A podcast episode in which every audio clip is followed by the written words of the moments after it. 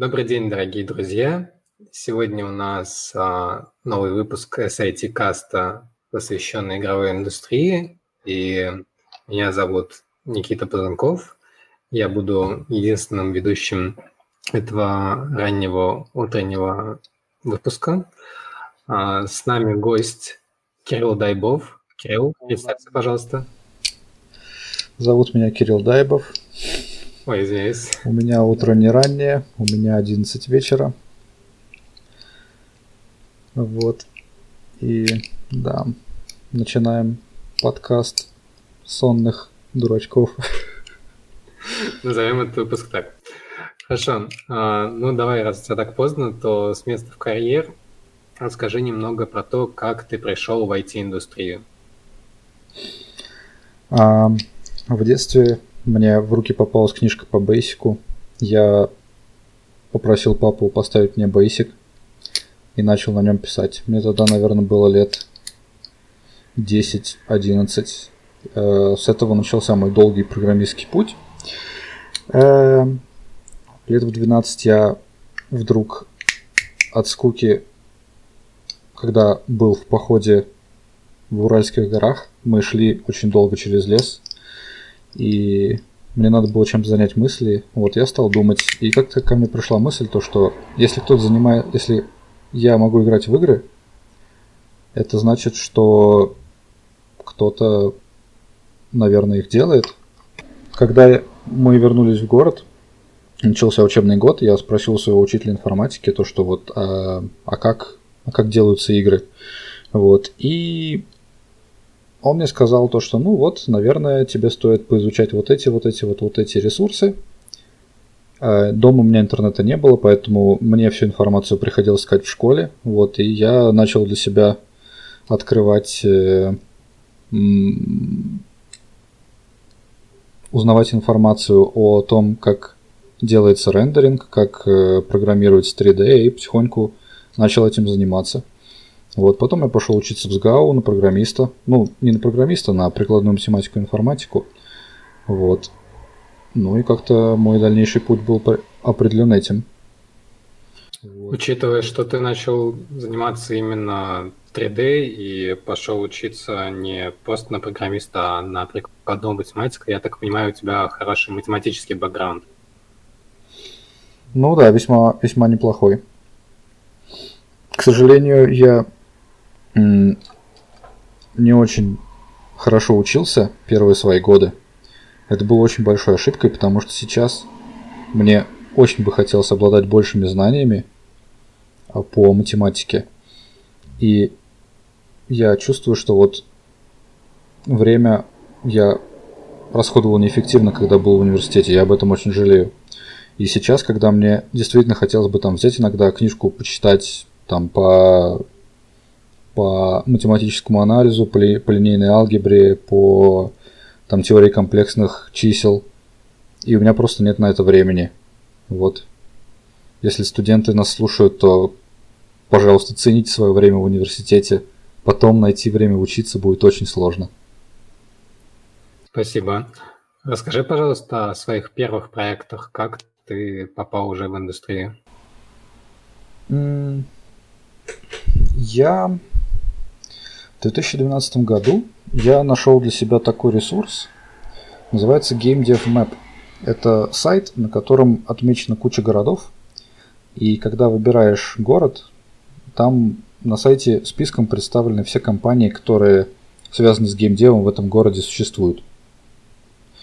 Вот. И я ткнул на Самару, и там была указана одна единственная компания, называется она Sky River Studios – известная по проекту э, Механоиды.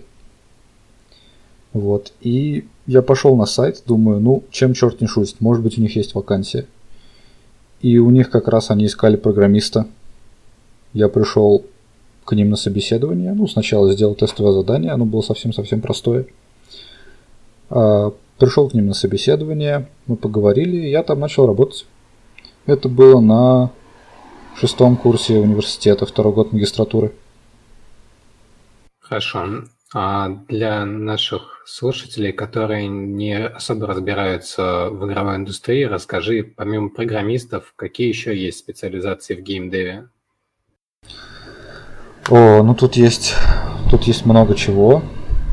А, есть самое, наверное, популярное, что есть в геймдеве, это геймдизайнеры. Это люди, которые определяют, как вообще игра должна играться, которые настраивают э, гигантские таблицы всяких чисел, чтобы в игре был какой-то баланс. А в больших компаниях э, геймдизайнеров много, и они все подчиняются креативному директору. Э, креативный директор определяет вот общее направление для игры и контролирует, э, чтобы чтобы сюжет, чтобы визуальный стиль, чтобы геймплей все соединялись воедино и давали именно тот опыт, который он себе представляет, эта игра должна доносить до игрока. Вот.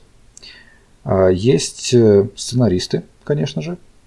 Если игра с э, каким-то сюжетом, если она не чисто механическая.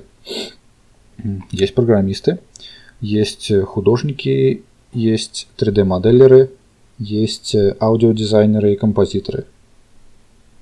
Ну, также есть менеджеры, потому что все-таки нужно как-то планировать разработку игры, чтобы она когда-нибудь закончилась. А, и есть э, продюсеры. Продюсер это такой человек, который следит за тем, чтобы вообще игра, чтобы вот эти тоже сроки достигались. То есть это как бы главный, главный менеджер над всеми, если мы говорим о большой компании. Как-то как так. Ну, есть еще тестировщики, если начать копать глубже, то есть еще куча всяких людей. Есть переводчики, есть редакторы текстов, есть э, актеры озвучки, есть актеры мокапа, есть э, маркетологи, есть дистрибьюторы, есть э, системные администраторы. Ну, в общем, чем больше компания, тем больше там всяких людей работает. Вот, но если мы берем самый такой, самый маленький состав. Это, скорее всего, нужен программист, скорее всего, нужен геймдизайнер и либо художник, либо 3D-моделлер. Ты, когда входил в индустрию, имел такое же представление о разных специальностях геймдев, как сейчас? О, нет, это больше скорее пришло с Ubisoft потому что до этого я работал в компаниях поменьше. То есть я как бы примерно знал, э, чем люди занимаются, когда они работают над игрой. Но вот именно такой большой спектр, такую большую картину я получил именно, когда попал в большую компанию. Хорошо. Можешь рассказать еще немного про свой ранний опыт? А, обычно, когда люди находят первую работу, то у них сталкиваются какие-то внутренние ожидания, с которыми они варились как бы в собственном соку до того, как попасть в реальность, и, собственно, с реальностью, которая вот у них представлена на их первом рабочем месте. Угу. Так, ну, мой первый проект – это игра Орден Магии. Она существует до сих пор, по-моему. Вот, это онлайновая MMORPG. Когда я пришел в компанию, она уже, она уже работала. В нее люди играли в реальном времени. И я занимался там в основном интерфейсами. А, в плане погружения, ну как бы, да, работы оказалось больше, и процесс был медленнее, чем я его себе представлял. А, но в целом я был просто настолько, настолько счастлив, то, что я наконец-то занимаюсь тем, чем я всегда хотел заниматься, что мне как-то, не знаю, я был счастлив и не могу сказать, что были какие-то вот прям меня прям ударило по лицу тем, как какая реальность на самом деле жестокая и неприятная. То есть да, наверное, не было такого. Был приятный вход в индустрию. Да, да. Хорошо. Несмотря на то, несмотря на то, что у нас был такой странный офис, мы сидели на пристроенном этаже достаточно старого здания. Там не было лифта, это был, по-моему, седьмой этаж. Вот, мы туда поднимались все пешком. У нас была крохотная студия. В это время Skyriver был достаточно маленький. Э, в одно время он был большой, там было что-то 40 человек, может быть, даже больше. А отдельная мокап студия даже. Вот, когда я пришел, там было народ совсем мало. У нас был маленький офис, он был совсем простой. Там не было никаких там, знаешь, постеров на стенах с красивым артом, там, э, потрясающих столов, там, и все такое, знаешь, креативно, бла-бла-бла. Нет, просто простой офис и компы на них. И мы все сидим, работаем. А куда ты пошел дальше и, собственно, почему ты решил идти дальше? А, к сожалению, там были совсем большие проблемы с э, финансированием, и мне нужно было мне нужно было что-то искать другое. Вот, и так, собственно, я нашел студию Мона. По-моему, я просто ее нашел поиском на HeadHunter. Вот, и да, я пришел туда, и вот там уже было как раз а, очень интересное пространство в Биг Бене. А, офис такой с кучей как раз артов на стенах, со всякими странными артефактами, раскиданными по, по студии. Там были мечи, щиты, какие-то костюмы. А, там еще вот в том же помещении, где у нас был офис, а, была очень красивая панорама на Волгу. И отдельное помещение было как студийное, для, где, где фотографы, в общем, для, для фотографов. И там тоже были всякие интересные штуки, с которыми люди фотографировались, приходили на фотосессии. Вот, и там было в этом плане очень атмосферно, так очень хотелось творить какое-то искусство, а не просто вот приходить и работать. То есть я и на предыдущей работе не чувствовал, что вот я прям вот я здесь сижу там и жопу рву, чтобы, чтобы денежку заработать. Вот, нет. Но здесь прям это вот прям расцвело во мне, что вот искусством занимаюсь, мол. Хороший поинт, э, потому что разработка игр, она более творческая, чем э, разработка сайтов или уж тем более разработка бэкэнда. А возникают из-за этого какие-либо проблемы с тем, что, например, два программиста в команде о чем-то не согласны, и вот принципиально не могут уступать друг другу, и приходится привлекать менеджеров для того, чтобы они разруливали эти ситуации? О, да. Э, было, ну, в общем, как раз из-за того, что люди очень э, вовлеченные в проект, у каждого есть видение этого проекта, а, да, возникали очень жаркие споры, и вообще процесс разработки, он такой был эмоциональный. И, конечно же, были несогласия по поводу того, как должен быть организован процесс, как должен быть организован код и архитектура вообще всего этого дела, потому что, а, ну, сделать игру это, это невообразимое количество работы, невообразимое количество кода, которое надо написать.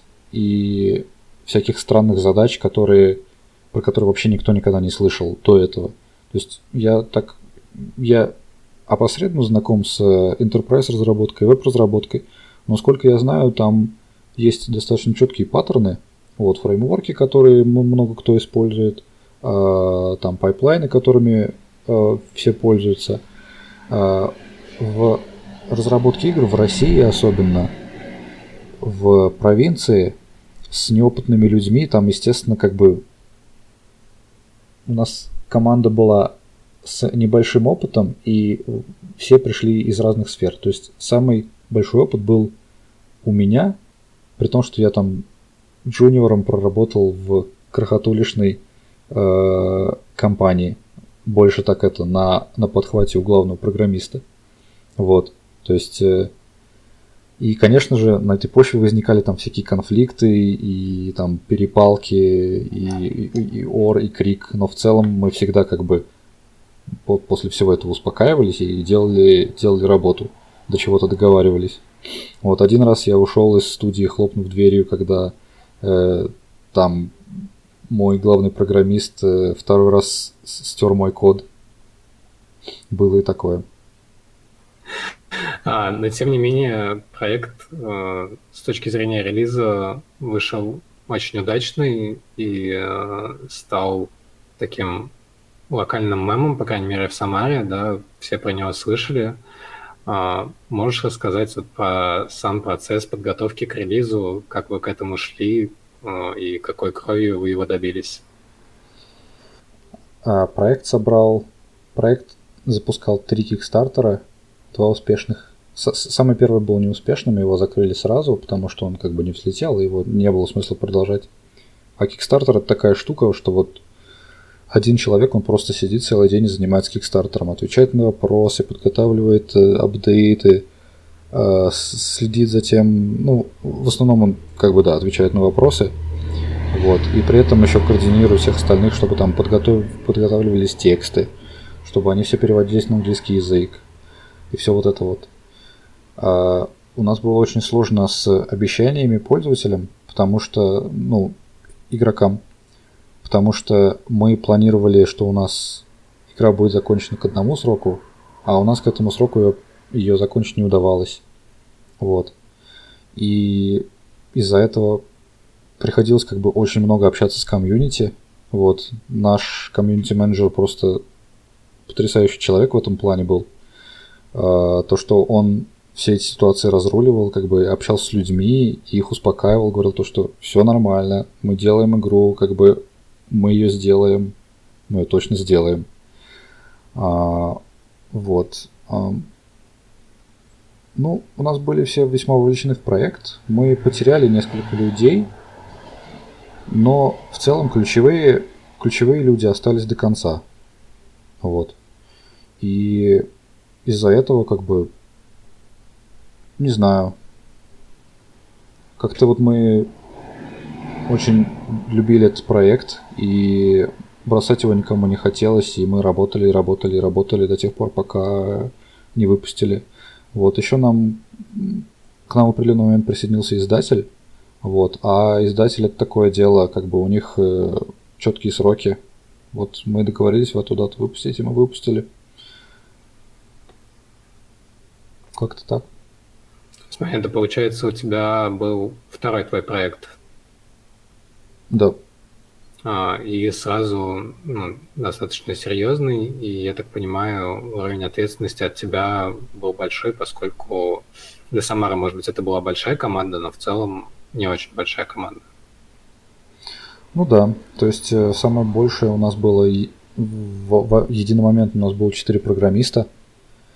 А, и ну, если я начну перечислять, чем, чем надо заниматься в геймдеве, то есть это игровые механики вся, всяко разные, физика, графика, производительность, э, настройка там еже, еженочных билдов, а, логика сохранений, искусственный интеллект, а, поддержка анимаций, поддержка скриптов, куча разных сфер. И, естественно, у каждого программиста там куча своей, своей ответственности и которые, в принципе, мало пересекаются с другими. Вот, поэтому, ну да, у нас как бы у каждого, кто был в команде, там ответственности было просто куча. А как вы разбивали эти ответственности между собой? А, изначально кому что было интересно и кто за что хотел взяться. Вот я так понимаю, что, как у тебя, опыта у людей было не особо много, и приходилось прямо на ходу осваивать, например, на тот же искусственный интеллект и так далее. Ну да, да. Ну, опять же, вот я говорю, мой опыт был один год на подхвате у главного программиста. Я занимался в основном э, интерфейсами. Вот, поэтому тут тоже, конечно, э, ну, год опыта это, это, это совсем мало. Я думаю, в любой индустрии а, там после года работы ты все равно еще с трудом понимаешь как бы большую картину, особенно там в игровой индустрии, когда проект делается по 5 лет. Вот. Ну да, как бы изначально брали кому что интересно и старались изучать какие-то ресурсы и смотреть, как это все работает. Хорошо. А можешь немного рассказать про техническую сторону разработки в игровой индустрии? То есть какими инструментами вы пользуетесь, в чем пишете код, на чем его запускаете? А, ну, во всех компаниях, где я работал, все пишут в Visual Studio. Это как-то стандарт, потому что ну, в основном пишут на C++, если проект э, достаточно серьезный, не, не, не совсем инди. А, потому что в конце концов все может упереться в производительность, и если у тебя движок закрытый, то тебе сложно будет его как-то по производительности выровнять. Вот. И тут вход идет работа с памятью напрямую, а всякие мелкие оптимизации там на уровне там вот у меня структура с полями, а эти поля там у них пэддинг выравнивание неправильный. И если там если местами поменять э, поля в классе, то класс там будет на 10% меньше. А из-за того, что там инстансов этого класса там, тысяча, ты выиграл там 20 мегабайт памяти. Вот. А... Вот это что касается челленджей. А насчет движков, а, в Skyriver был движок свой. В Insomnia сначала у нас движок был свой, но мы быстро перешли на Unreal Engine 4. А, то есть, как, как только мы собрали первый Kickstarter, мы сразу перешли на Unreal Engine. И дальше уже разрабатывали в нем. А для квестов, для квестов мы использовали RTC, RTC Draft. Это забавный вообще инструмент, разработанный программистом, внимание, слэш-композитором готики. Вот. Э, Кай Розенкранц такой есть парень. Вот он изначально был в готике программистом, потом как-то переключился на композиторство исключительно. Вот. Э, я уж люблю его музыку, особенно в первом Ризоне. Вот. И да, вот у него есть такой проект RTC Draft для написания диалогов и квестов. Вот мы им тоже пользовались. Какие-нибудь issue трекеры или подобные э, утилиты для именно разработки? Э, мы все организовывали через Trello. Mm. А, я не знаю, вот а, в веб-разработке той же самой сейчас а, куча всяких agile методологий. А, запаривались ли вы вообще в плане использования каких-то методологий разработки? Мы пробовали agile у нас не получилось. Мы просто бросили его, потому что, ну, совсем не работало. А спринты просто настолько быстро все меняется и настолько сложно дать оценку таскам, когда ты вот в этой гигантской каше из всяких разных областей, что нам, нам это мешало. Вот, и мы больше программировали экстрим и реактивно. Хорошо. Спасибо. И, собственно, как я узнал об игровой индустрии от тебе в Самаре, это по Game Dev Guild. Вот, можешь немного ли рассказать об этом сообществе? А, да, это была интересная штука. А, я, к сожалению, не помню основателя этого движения. А, но одно время очень популярно было проводить во всех городах Games Night. Games Night Москва, Games Night Санкт-Петербург, Games Night Казань, Games Night Самара. Вот, когда докатилась до Games Night Самара, а, как так получилось, что я, Никита Филатов и Денис Пушкин, а, кто кто-то из нас написал этому парню и сказал то, что, а может быть у нас в городе проведем. Он ответил и сказал, ну вот, вы типа вызвались, вы организовываете. Вот.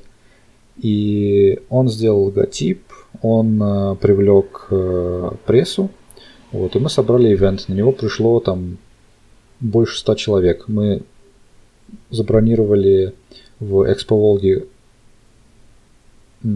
комнату, и она была просто забита до отказа. Там было дофига людей. А, и туда пришли спикеры из компаний, которые в Самаре, а, и из компаний, которые там даже из других городов приезжали. Я не помню точно из каких. Вот. А, и, и Иван всем понравился, группа осталась, и э, мы туда стали писать какие-то сообщения, а, и в конце концов просто уже изначально группа называлась там Games Night Samara, то есть она была создана под э, этот ивент, но в конце концов там уже никак не связано это было с ивентом, то, что там происходило, и вот э, мы его переименовали в Game Guild Samara, э, Game Dev Guild Samara. Вот. И да, к сожалению, сейчас все организаторы этого общества из Самары уехали. А Денис, Никита уехали в Москву, я вот уехал в Квебек. А, но все равно, если что-то я узнаю, я стараюсь туда это постить и как-то там с, с людьми общаться, что если вдруг кому-то что-то интересно, чтобы было кому вопрос задать, и может быть у меня там будет какой-то контакт или свой личный опыт, которым я могу поделиться. Ну вот, как-то так. Как ты думаешь, после вот а, переезда, так скажем, отцов-основателей сообщества, и я думаю, многие другие люди тоже уехали из Самары, сейчас есть ли жизнь на нашем вот локальном геймдев-сообществе? Ну, если я правильно понимаю, до сих пор существует мини-IT, и они достаточно активно разрабатывали игры. Я не знаю, как сейчас, но я думаю, они никуда не делись. Вот, э, поэтому если очень хочется пойти работать в геймдев, то, то, наверное, стоит пойти к ним. А еще, к сожалению, компании, я не знаю, которые сейчас занимаются в Самаре геймдевом. А, Самаре бы не помешали предприимчивые люди, которые бы основали там студию. Нашли каких-то инвесторов или как-то там параллельно с работой выпустили какой-то проект, но вот именно так, чтобы он стал какой-то более-менее окупаемый, приносил хоть какие-то денежки или э, сделал бы какой-то интерес, с которым можно было бы уже пойти к инвестору и сказать то, что вот смотрите, мы умеем работать, а к нам есть интерес, давайте как-то сделаем из этого бизнес. Потому что, ну, на мой взгляд, э, людей, которые хотят стать геймдизайнерами, программистами игр, их достаточно, которые хотят рисовать арты, которые хотят делать модели – их много, а студий, где им работать, их очень мало. И из-за этого вот такая вот ситуация в Самаре сложилась, то, что студий совсем мало, а желающих может быть даже много. А, я бы советовал не бояться и, по... и езжать в какие-нибудь другие города, пробовать работать там. Потому что в Москве а, для геймдева работа есть, в Петербурге для геймдева работа есть. Вот. А потом, если хочется вернуться и уже основывать студию, замечательно. Если нет, ну, может быть, э, может быть, в другом городе будет и лучше остаться. Расскажи тогда про то, как ты переехал. В общем-то, с чего все началось и как произошел сам процесс. Ну, началось все с того, что у меня жена выросла в Канаде. вот. И, собственно, я сюда переехал по... Это называется family sponsorship. То есть я переехал ее, переехал сюда как ее муж. Но тут получилось интересно. А еще до того, как мы поженились, мне написали из Digital Extremes. Это команда, которая делает э, игру Warframe. А из э, Лондона, но не Лондона, который в Великобритании, а Лондона, который в Канаде. Да, там есть свой Лондон. Э, а, к сожалению, там были какие-то сложности с получением визы. Там в этот, э, в этот год, это был 2014 год, были какие-то мошенничества, какая-то там игровая студия привозила как- как-то нелегально людей. Что-то вообще там страшное было. Из-за этого очень сложно было пройти эту проверку. И вот я два раза подал, то есть мне уже прислали офер, там все, все как бы чинно ладно, там подготовлены все документы, но визу мне отказывают э, там под каким-то дурацким предлогом, типа вы не доказали то, что вы соответствуете этой позиции. Хотя там отдельно документ компания получает, что вот мы хотим нанять этого человека, можно ли нам его нанять. Вот. Такая вот ситуация получилась. А тут мы уже подали как э, семейное спонсорство, то есть э, и год мы ждали решения по этой визе, и вот буквально там за два дня до того, как я получаю эту визу, мне пишет Ubisoft, говорит то, что а, вот у нас есть такие вакансии в Торонто и в Квебеке и в Монреале, там не хотите ли пособеседоваться? Я такой думаю, ну, конечно, я хочу. Если вы мне сейчас оплатите переезд еще, это же будет просто офигенно. И я приеду в другую страну, и я там не буду без работы сидеть. Вот. Это просто был супер тайминг. А, и да, я им ответил, там, ну, пособеседовался. Э, Монреаль, Ubisoft Монреаль отвалился, а Ubisoft Торонто и Ubisoft Кубек заинтересовались. Вот. И сказали то, что ну вот, выбирай ту студию или эту. Вот. Я поговорил с одной командой, поговорил с другой командой. А в Кубеке мне больше понравился проект и люди, с которыми я разговаривал. И как бы мы еще хотели быть э, такими приключенцами, и мы хотели поехать в провинцию, чтобы выучить французский язык. И как получилось? Ан- английский мы как бы уже знаем, как бы ничего особо нового для нас не будет. А вот французский это прикольно. Получилось ли? Ну, как, вот я год уже здесь живу, я, в принципе, могу с коллегой небольшой разговорчик поддержать по-французски, но работать на французском я еще пока, пока не могу. Вот я сейчас только начинаю осторожненько там читать статьи на французском, такие простые э, публицистского характера, там новости про Джастина Трудо. Окей, okay. можешь на французском э, пожелать доброго утра нашим слушателям? Uh, bon matin. Сова. Окей, ладно. Э, э, погнали дальше. Э, смотри, Ubisoft достаточно крупная компания. Я думаю, что даже те, кто не разбирается и никогда не хотел попасть в игровую индустрию, слышал и о них, и об их продуктах. Ты говоришь, что они взяли, просто написали. Наверное, ты как-то либо оставлял свои контакты, либо что-то размещал на канадских сайтах, чтобы они могли тебя найти? да, тут ситуация такая. А, где-то на второй год а как я был уже в индустрии. А, нет, нет, не так. В общем, как, а когда вот я узнал эту штуку в Skyriver, то что, мол, денег на вас больше не хватает, я создал резюме, как бы, ну, окей, значит, надо искать какую-то другую работу. А глава студии сказал то, что, как бы, сори, ребята, я постараюсь вас пристроить, и дал другие контакты. Вот, э, Моно я нашел сам, а вот он дал еще один контакт. Это как раз были мини-IT, про которые я уже упоминал. А, я с ними тоже поговорил, но в Моно мне показалось интереснее, поэтому я пошел туда. Вот.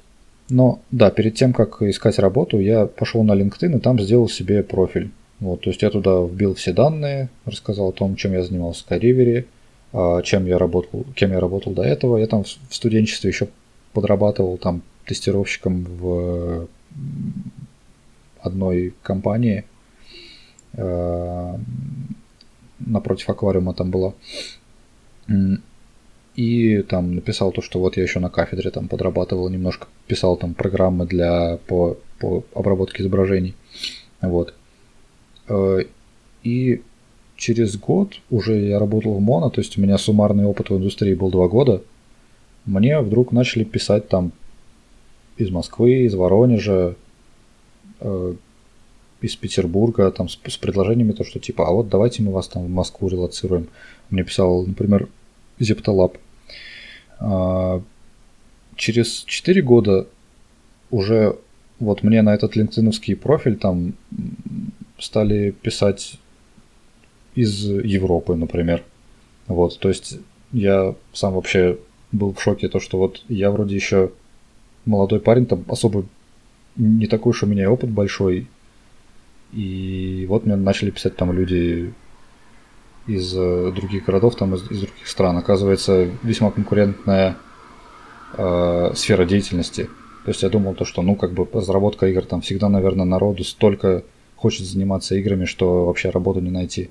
Вот. А на деле, а на деле вот достаточно тоже HR борются за программистов очень сильно. Вот. И да, то есть я вот все предложения интересные, я их получаю на LinkedIn. Вот. И Ubisoft меня тоже нашел на LinkedIn. Хорошо.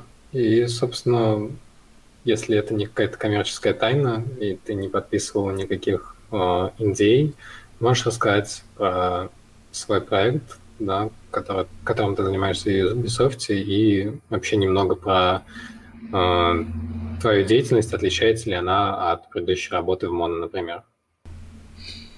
Так, ну NDA я, естественно, подписывал. Поэтому рассказывать я могу только то, что известно публике. Вот. Э, в данный момент я работаю над э, Gods and Monsters. А, собственно, про проект, наверное, это все, что я могу рассказать. А, он должен выйти в начале следующего года. Там, по-моему, дата объявлена уже. Ну, в плане процессов я здесь как бы многому научился. То есть здесь все организовано очень хорошо. С бизнес-составляющая очень хорошо построена. А, вот Agile здесь применяется очень серьезно, то есть там скрамы каждый день, а, очень много, очень много, как это называется-то, митинг. Ретроспектив? Не, собраний, вот. Очень много собраний. Вот, потому что команда большая, надо как-то координировать, и то есть все должно быть очень прозрачно. Вот из-за этого, да, очень много заседаний всяких. Вот. Работать тут хорошо. Э, в плане заботы о сотрудниках Ubisoft, конечно, да, старается, чтобы всем было удобно, чтобы все были довольны, чтобы атмосфера была в студии хорошая. Вот. А по технической части? А по технической части, ну, движки тут, тут, окей, тут столько проектов, что есть движки и свои, и не свои. А какие, наверное, я не могу называть, вот, но если интересно, то можно посмотреть на, на том, о чем были написаны другие игры в нашей студии и сделать соответствующие выводы. Хорошо. А можешь рассказать вообще про страну? То есть Канада – это не ближний свет, да, это не Москва, не Питер, не Чехия и даже не Германия. Это э, вот сейчас, получается, у меня утро, у тебя вечер. Как дался тебе, твоей семье переезд? Ни о чем ли ты не жалеешь? Ну, я, конечно, очень скучаю по родным и по друзьям. Ну вот, я созваниваюсь с родными каждый день. И да, этого мне очень не хватает. И э, здесь есть много всяких хороших моментов. Здесь также есть и всякие плохие моменты. А...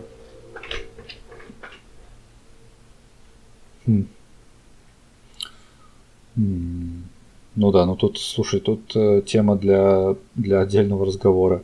Э, наверное, что важно было бы сказать, то, что, э, ну, я люблю, я, я любил в России жаловаться на все, вот, но я сюда приехал, я тут тоже жалуюсь на все. Я на другие штуки жалуюсь, но все равно жалуюсь.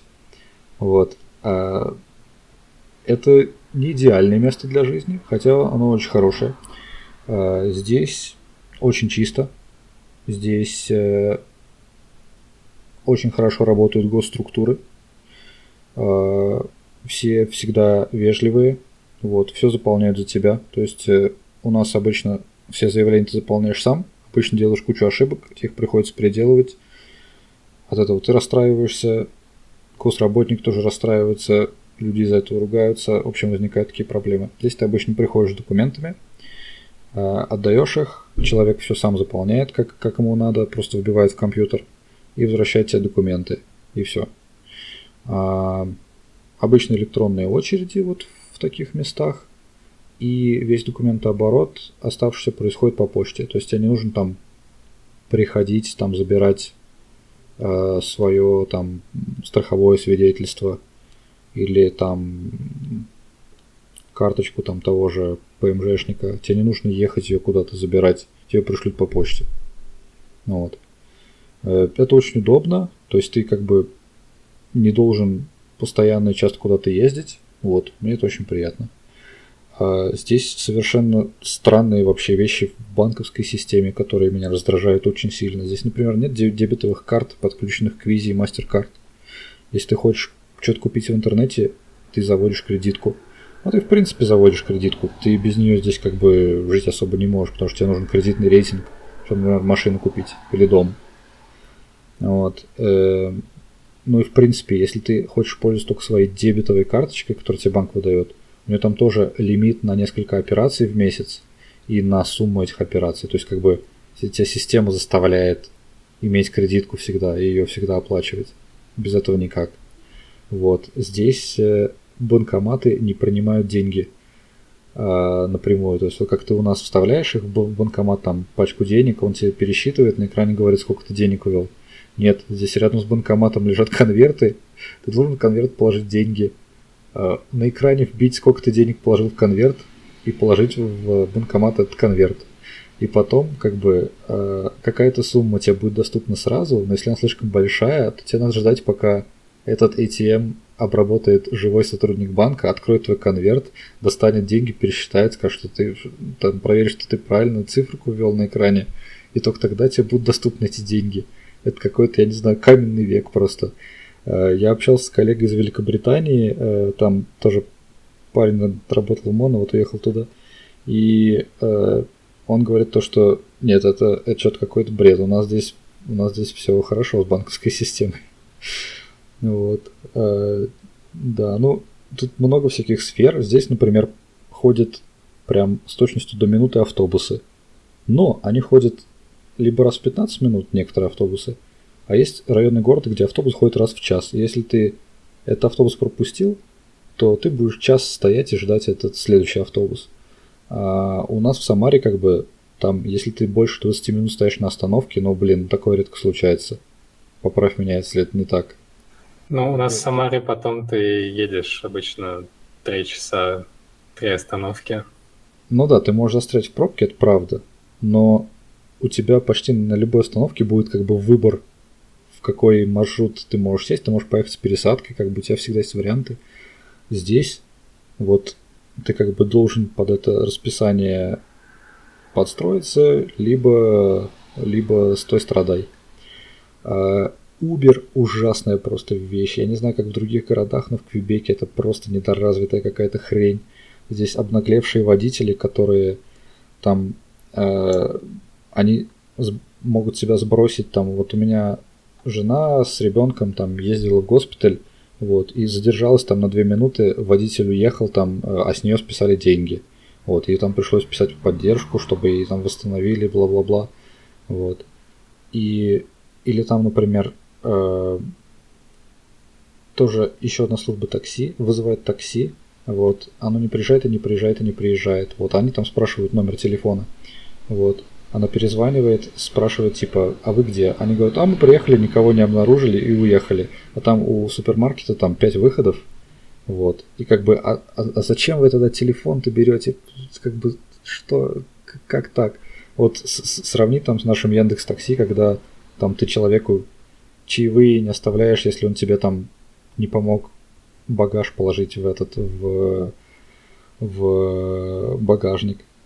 Вот, ну, я не знаю, вот для меня это вообще такой культурный шок был. Вроде э, Яндекс Такси там и вообще службы такси, они пришли из Uber. Вот, а здесь Uber такой как бы неудобный и дорогой, и, и там здесь еще народу мало на этом Uber ездит. То есть там ты заказал такси там, и тебе говорят там ждать 25 минут.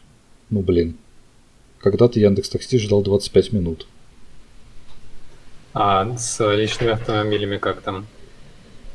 Да, это следующая штука, которая мне тоже здесь не нравится. Здесь все сделано под жизнь на автомобиле. То есть здесь есть центр города, который милый, приятный, по нему классно ходить. А вот я живу в 15 минутах езды на автобусе от центра города. Это достаточно близко, чтобы оценить, как это, насколько это далеко. Вот от шибки до скажем, до скалы. Вот такое расстояние я живу от города. И вот у меня здесь уже считается пригород. И здесь а, дома, очень красивые, милые районы, но вот все сделано под машины. То есть, во-первых, если ты выйдешь на улицу, там не будет никаких людей. Да, все чисто красиво, удобно, деревья, но никаких людей, то есть никакой жизни вообще. Из-за этого нету никаких кафешек, нету магазинов в шаговой доступности. То есть ближайший магазин, тут у меня, мне до него надо идти 20 минут. Вот. А здесь, вот где я живу, есть улицы без тротуаров вообще. То есть тебе надо идти по проезжей части. Особенно весело с э, коляской зимой ходить. Вот. А, то есть, да, очень сильно ориентированность на то, что у тебя есть машина, но вот если ты хочешь жить без нее, ну как бы такое себе дело. Но, но при этом, э, на удивление, неплохая велоинфраструктура. То здесь есть велосипедные дорожки, причем хорошие, отделенные от, от всего потока, проложенные отдельно. Э, я здесь очень люблю на велосипеде ездить на работу. Ну, собственно, как бы у нас есть машина, но на ней ездит жена – и да, я езжу либо на автобусе, либо на велосипеде. Вот сейчас сезон заканчивается, я, наверное, все-таки не буду зимой на велосипеде ездить, обратно пересяду на автобус. Вот, а так, да, вот весьма удобно. Но опять же, город холмистый, и если хочешь ездить на велосипеде, то качай ноги прям как надо. Спорт ЗАЖ. А, хорошо.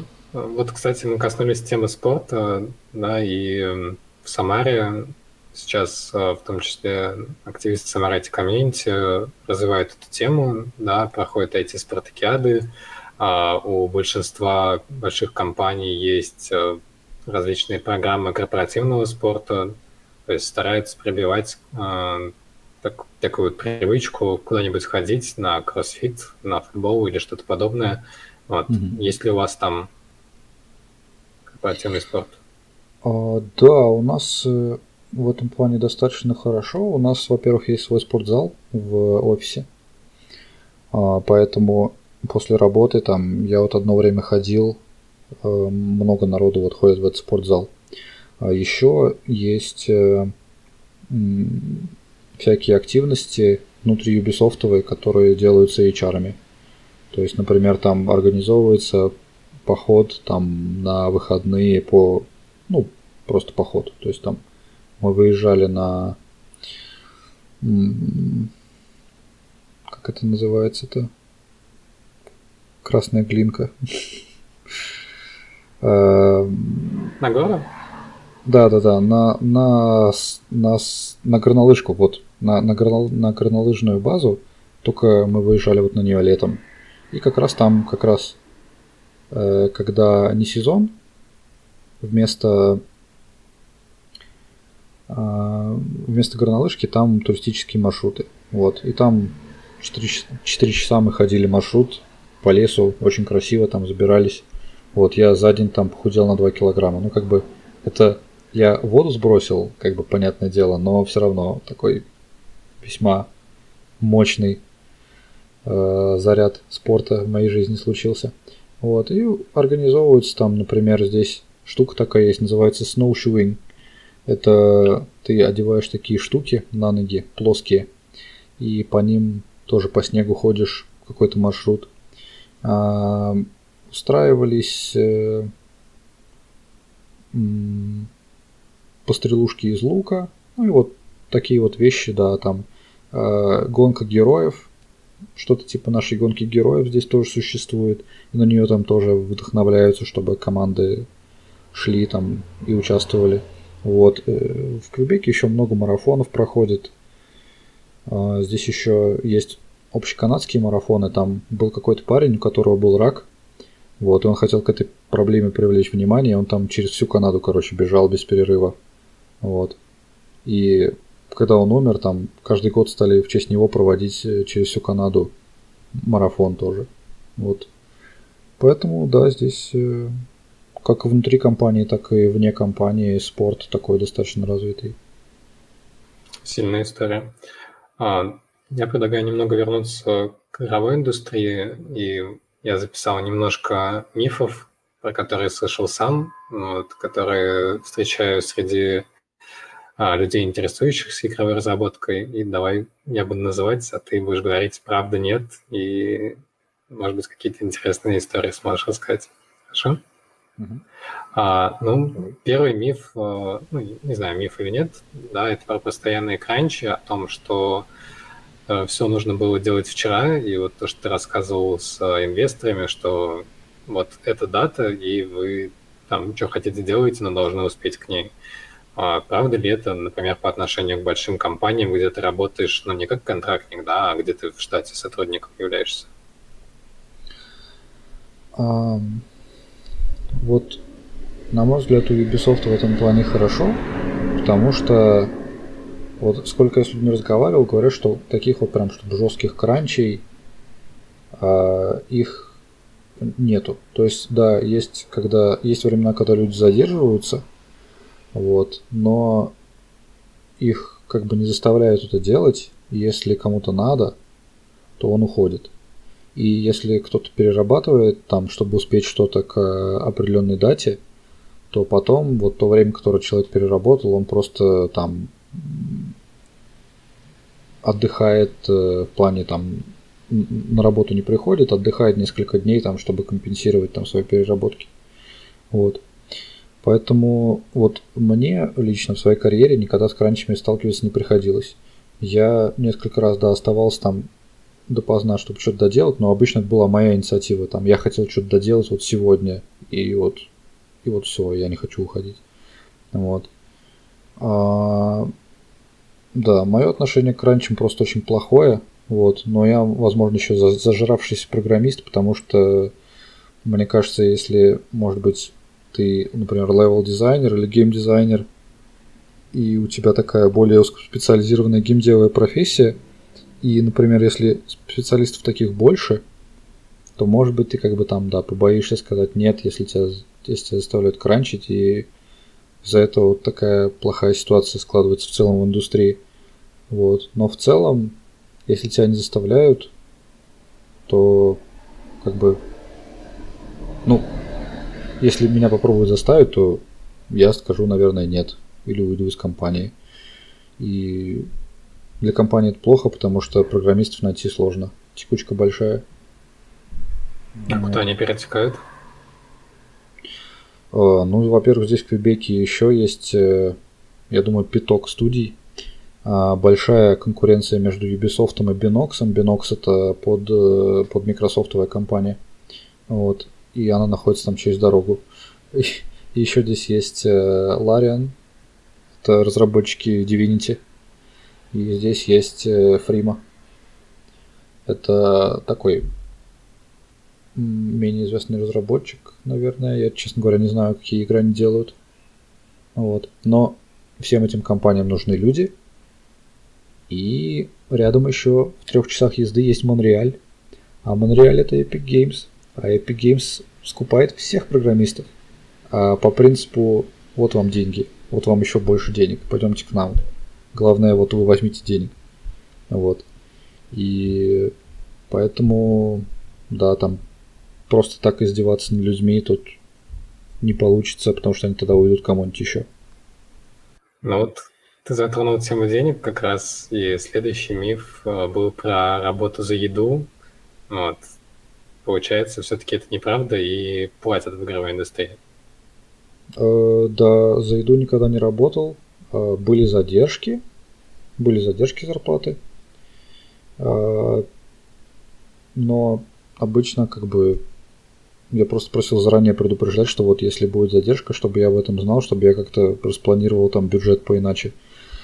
А, да. Ну так, чтобы вот прям совсем за еду работать, но как бы тоже представляешь, что если что, ну, тебе же надо как-то жить. То есть, если ты не занимаешься хобби геймдевом, что как бы тоже интересная штука, то да, планирую как-то так, чтобы работа приносила какие-то деньги. Ну, знаешь, вот, по крайней мере, ну, в Самаре, и даже не только по геймдеву, но и по Java то же самое, есть много людей, которые готовы первое время работать за бесплатно, вот, и иногда есть, э, получается, у работодателей так, так, такая идея, что буду брать на стажировки, да, просто потом буду всех равно отказывать. Думаешь, вообще может это работать в игровой индустрии? Могут ли там каждый месяц меняться, например, программисты, и при этом заказчик что-то от этого будет получать? О, нет, я очень сильно в этом сомневаюсь. А, здесь такой все-таки вход, ну, достаточно высокий порог вхождения, то есть тебе как минимум надо знать C++, но, как бы, если ты знаешь C++, то, скорее всего, ты уже без работы не, не останешься. Вот.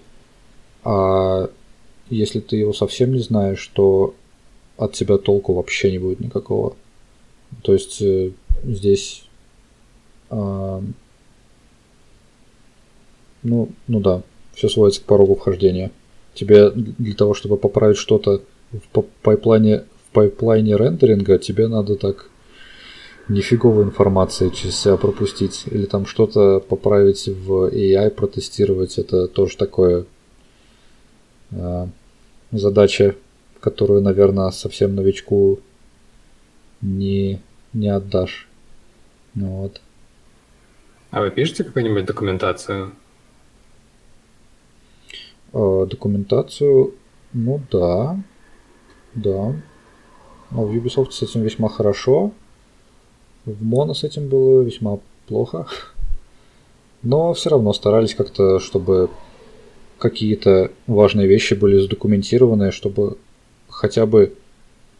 А, то есть документация, она, она же тоже рождается с какой-то определенной целью. Вот. Если, например, тебя там три раза а, попросили рассказать, как там что-то работает, то там желательно к третьему разу, чтобы ты уже об этом написал просто и дал человеку ссылку.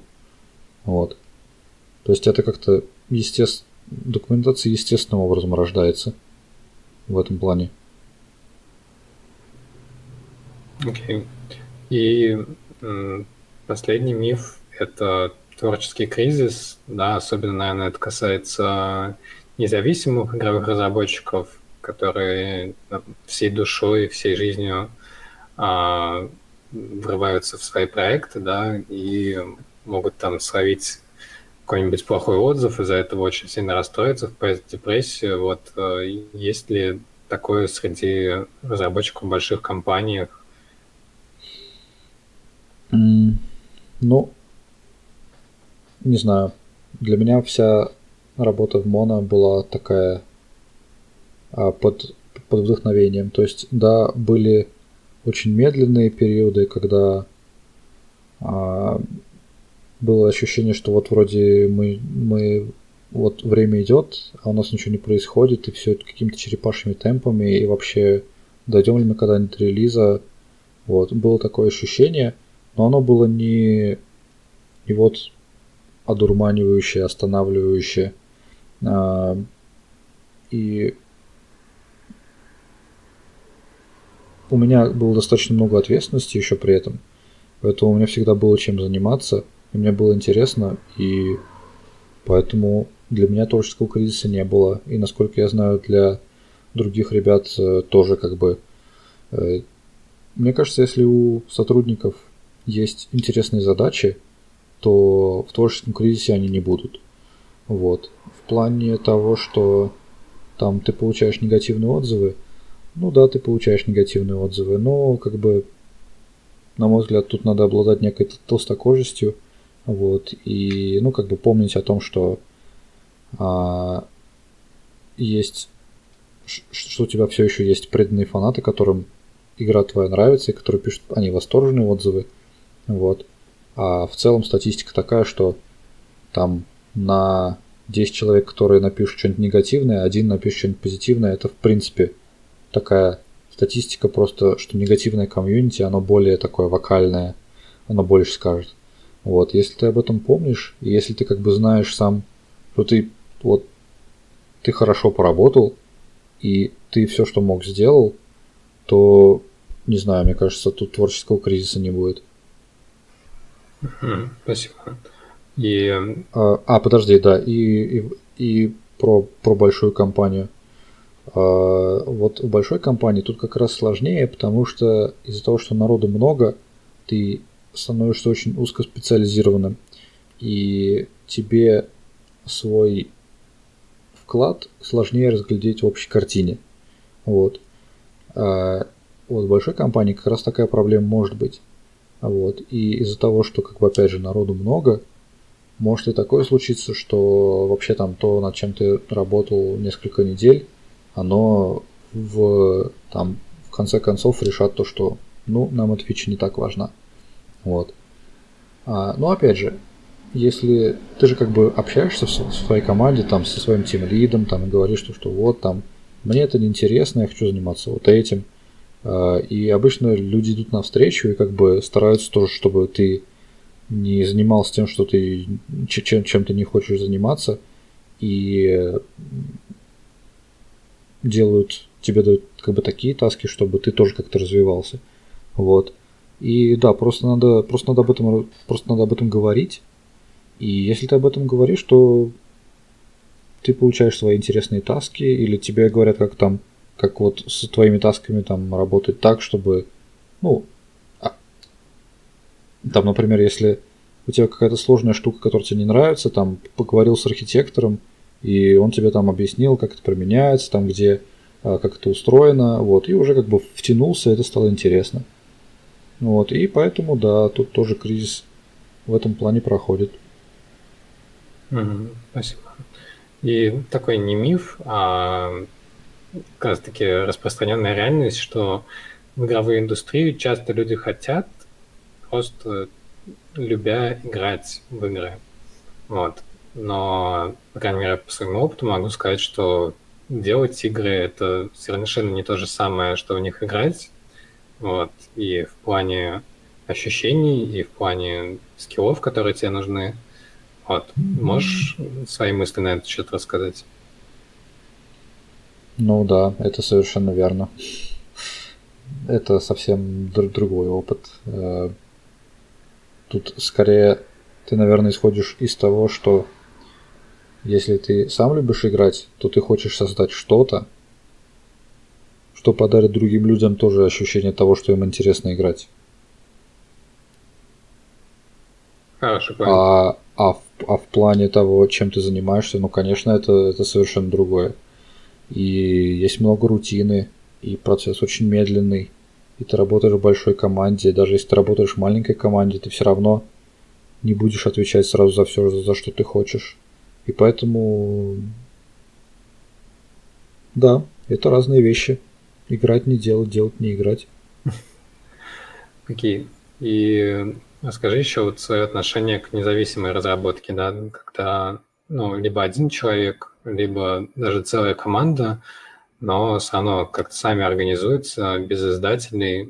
Вот. И Моно отчасти можно назвать независимой студией в плане того, что до а, инвесторов, да, там был Kickstarter, и получается, люди сами находили, привлекали инвестиции, да, и сами вели разработку.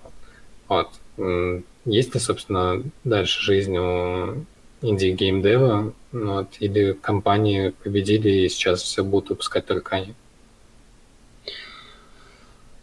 Ну, игры, это же разработка игр это все-таки бизнес. И даже если ты занимаешься независимой разработкой, тебе надо придумать, как ты будешь э, хлеб покупать в конце дня. А, поэтому тебе нужно решить два важных вопроса. Первый это как ты сделаешь свою игру. И второе, как ты о ней людям расскажешь, чтобы они ее либо купили, либо начали играть и потом монетизировали. А успешных случаев того, что вот просто кто-то сделал игру за бесплатно и дальше, ну, как бы вопрос, на, на что этот человек живет, то есть как он живет. А, у маленькой студии мало сотрудников, соответственно, она может себя прокормить, а, продавая меньше копий игры, например. А, то есть маленькая команда из двух-трех человек, там, семи человек, может сделать нишевый продукт с охватом там, ну, может быть, не знаю, 10 тысяч человек. И себе какое-то небольшое существование организовать там, или собрать денег на следующий проект, который будет чуть побольше. Вот. Так-то, если подумать, Ubisoft это же тоже независимая студия, правильно? Точнее, независимая, сколько там, 20 студий. 16 тысяч сотрудников. Они ни от кого не зависят. Вот. А... Поэтому и выходят же сейчас маленькие проекты и средние проекты от студии. Там, например, я не знаю, Stoic Games, э, разработчики Banner Saga. Э, это же инди-студия. Вот, у них такой проект э, среднего размера. Или там разработчики Faster Than Light и Into the Breach. А, мне очень нравятся вот эти две игры. А, это тоже, по-моему, два парня, которые вот вместе сделали игру, они ее продали, и это же не там не какие-то древние события, там 10 лет назад, 15 лет назад, это вот произошло там пару лет назад, тройку лет назад. И там сейчас вот вышла на этих выходных э, игра про гуся. Э, я думаю, ее тоже делала маленькая независимая команда. Э, поэтому я не думаю, что все захватит тут большие компании, и все будет принадлежать им до тех пор, пока ты э, можешь найти интересную нишу и как-то ей и как-то ее удовлетворить. То есть там ты же можешь делать совсем странные игры, там, не знаю, симулятор дворника какого-нибудь, или там э, космическая сага там про не знаю, про пекарей. В общем, а, потому что закон больших чисел, как бы 6 миллиардов людей на планете, из них найдется там тысяча странных людей, которым вот, вот именно вот этого они искали. Вот. Например, мне вот очень интересно было поиграть в пошаговую стратегию, которая не завязана на а, там на борьбе добра и зла. И вот их не так много на самом деле. Их надо искать. Их приходится там прочесывать кучу сайтов, чтобы что-то такое найти. А если вдруг команда э, эту нишу займет, то она свой небольшой хлеб получит и будет существовать дальше, и будет делать новые проекты. Хорошо. А, тогда вопрос обратный поставлю. А если я хочу быть вот а, разработчиком или кем-то еще работать в игровой индустрии, но при этом не люблю играть в игры, такой вариант может сработать?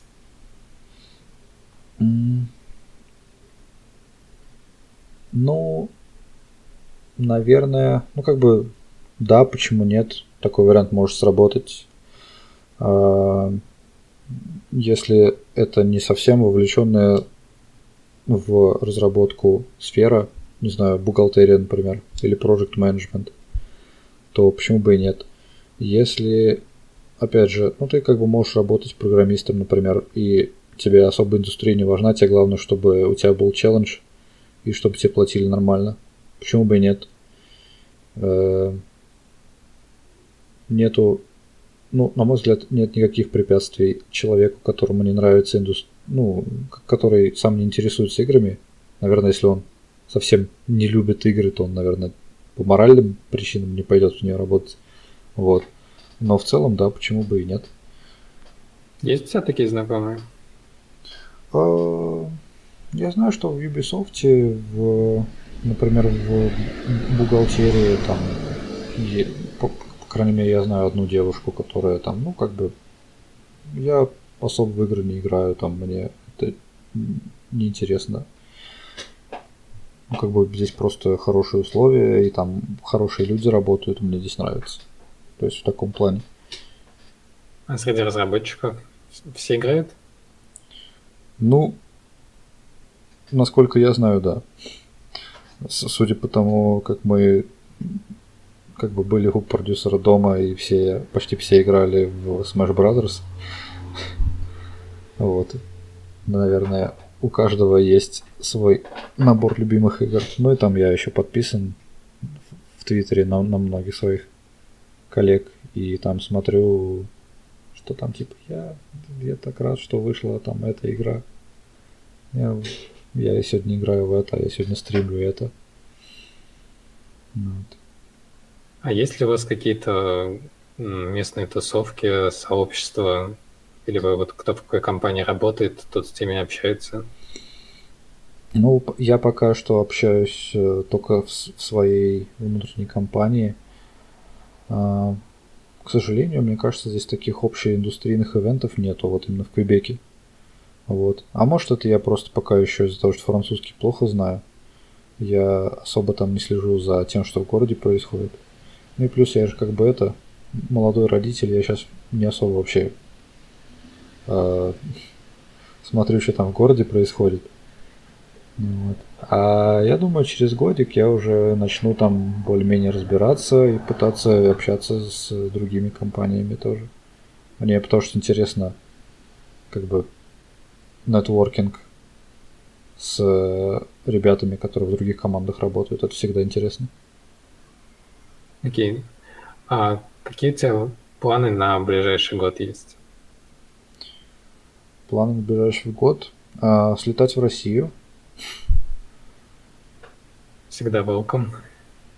Ну, да, на, надеюсь. Вот я хочу, да, слетать, повидать семью, показать им ребенка наконец-то. А,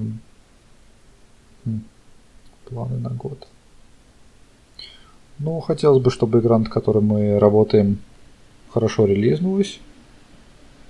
Вот.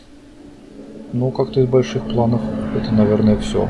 Но много всяких мелких планов. Типа, я хочу, например, выиграть какой-нибудь турнир по МТГ. Но это как бы такой тоже оф топик У меня все планы такие оф топиковые не связанные с разработкой игр. Ну, окей, ладно. А я хочу еще больше узнать о процессе разработки игр, чтобы думать о своем личном проекте. Ну, кстати, вот личные проекты, я думаю, не только в игровой индустрии, но в целом, когда человек начинает все больше и больше становиться профессионалом своего дела, то он хочет заниматься чем-то вот своим, что он мог бы сказать, это мой проект. Вот есть ли у тебя уже какие-то идеи в этом плане? У меня все идеи очень неоформленные, потому что я боюсь над ними работать. Есть у меня такая дурацкая привычка. А, но, да, я хочу потихоньку набраться опыта. А, меня больше пугает бизнес-сторона вопроса, потому что я все-таки программист, и я концентрируюсь на технических моментах. Я делаю а, решения, я могу делать решения, которые, возможно, для успешности игры будут не самые удачные. Самый, самый простой пример это то, что ну, почти любой программист хочет делать игру на своем собственном движке – Э, это, как, э, как правило, беда, потому что это очень много работы надо проделать. Вот. Поэтому да, мне как-то надо познавать бизнес-сторону вопроса, чтобы двигаться в этом направлении. И это я не знаю, где эту информацию. А, не думал о том, чтобы найти кого-то в помощнике именно точки зрения бизнес-сервисов, вот, а самому взять, а самому взять только то, что тебе интересно, например, разработку, геймдизайн. А, Да, я, я об этом тоже думаю. И пока что не пришел к какому-то конкретному решению. Окей. И в течение выпуска ты давал некоторые советы молодым специалистам. Давай попробуем как-то подрезюмировать и одним большим куском э, поделиться знаниями с э, теми, кто хочет все-таки оказаться в игровой индустрии, ну и в первую очередь, кто, наверное, начнет свой путь в Самаре.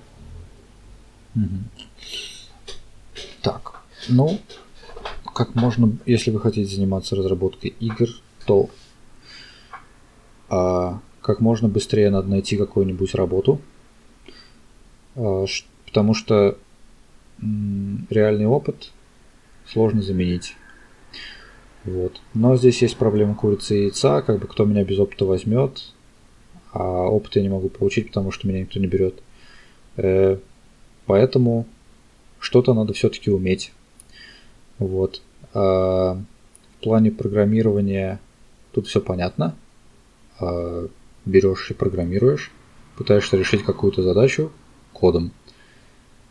А если, ну как бы я всегда доступен для ответов, если если хочется что-то спросить по этой части, можно меня спрашивать, я, я мне не жалко ответить.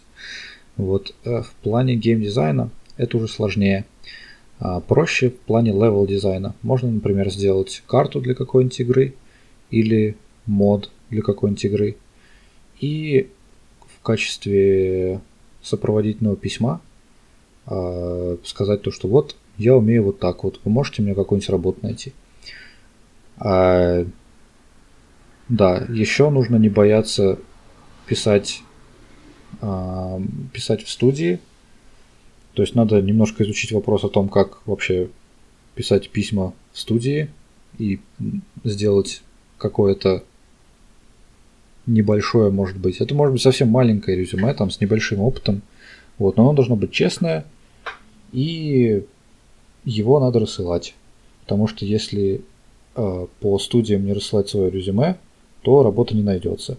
То есть у меня получилось... Э, мне в этом плане повезло, потому что я вот быстро нашел работу, я нашел сам, написал, и меня взяли, а дальше уже LinkedIn за меня всю работу сделал.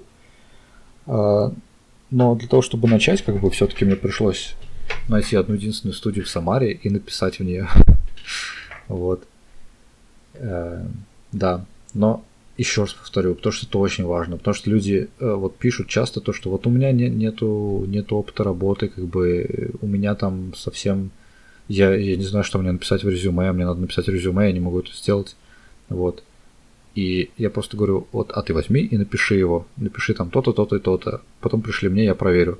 Он мне присылает, я проверяю, говорю, какие правки, и все. Дальше уже можно это резюме отправить э, разработчику, э, ну, там, в студию, вот, чтобы они тебе что-то ответили. Вот. А дальше совет. Э, не бояться переезжать в другой город. То есть там опыт работы в большой компании тоже очень полезен. И там, если у тебя будет в резюме год работы там в Mail.ru или в Wargaming, потому что, опять же, в Wargaming, в Wargaming, по-моему, тоже всегда нужны люди. Они все время пишут разработчикам то, что «а поехали к нам». Вот. А в Москве тоже компаний много. Там есть тот же Zeptalab, есть Mail.ru, вот, есть э, еще куча студий, которым тоже нужны люди. Вот. И просто если туда попасть, то дальше уже искать работу становится просто в разы проще. Дальше опять, ну я говорю, делаешь LinkedIn, он работает на тебя. Вот. Как-то так. А, важный, важная штука. Надо учить английский. Без английского вообще никак. А все SDK написаны на английском, а все лекции на GDC, они, естественно, тоже все на английском. А большинство хороших книг как по программированию, так и по геймдизайну, они все написаны на английском. Если хочешь, э, ну как бы, если хочешь работать в другой стране, то английский это обязательно. Не надо стесняться плохого английского. Главное, чтобы ты мог общаться, потому что даже вот я сейчас работаю в команде, у меня английский один из лучших на самом, на самом деле. А, то есть, ну как бы понятно, французская провинция и английский у всех э, как бы достаточно, чтобы общаться профессионально, но при этом не вот идеальный, поэтому тоже не нужно стесняться, нужно его учить, нужно пытаться общаться. А, да, тогда дело пойдет гораздо быстрее. Вот, наверное, из общих, из общих это, наверное, такое все. Дальше уже специфичные вопросы, это уже надо конкретно задавать, над чем хочется работать. Хорошо, спасибо. Может быть, у тебя есть э, какие-то темы, которые ты бы хотел обсудить? О, нет, слушай, сейчас 12 ночи. Одна тема, которую я хотел бы обсудить, это мой сон. Хорошо, тогда большое спасибо тебе за участие в подкасте. Спасибо, что пригласил. Был рад помочь, надеюсь. Я не совсем бессвязно лопотал. Мне кажется, нашим зрителям, особенно тем, кто дослушал до конца, все очень понравится. Спасибо им отдельное за это. А, подписывайтесь на Samarati Community, вступайте в Game Dev Guild Самара. Ссылку на саму группу, на чатик на Кирилла мы предоставим в описании. Как видите, он готов вам помочь ответить на любые вопросы, поэтому не стесняйтесь. И если есть желание, то входите в игровую индустрию, развивайте игровую индустрию, пишите игры, играйте в игры. Будьте счастливы.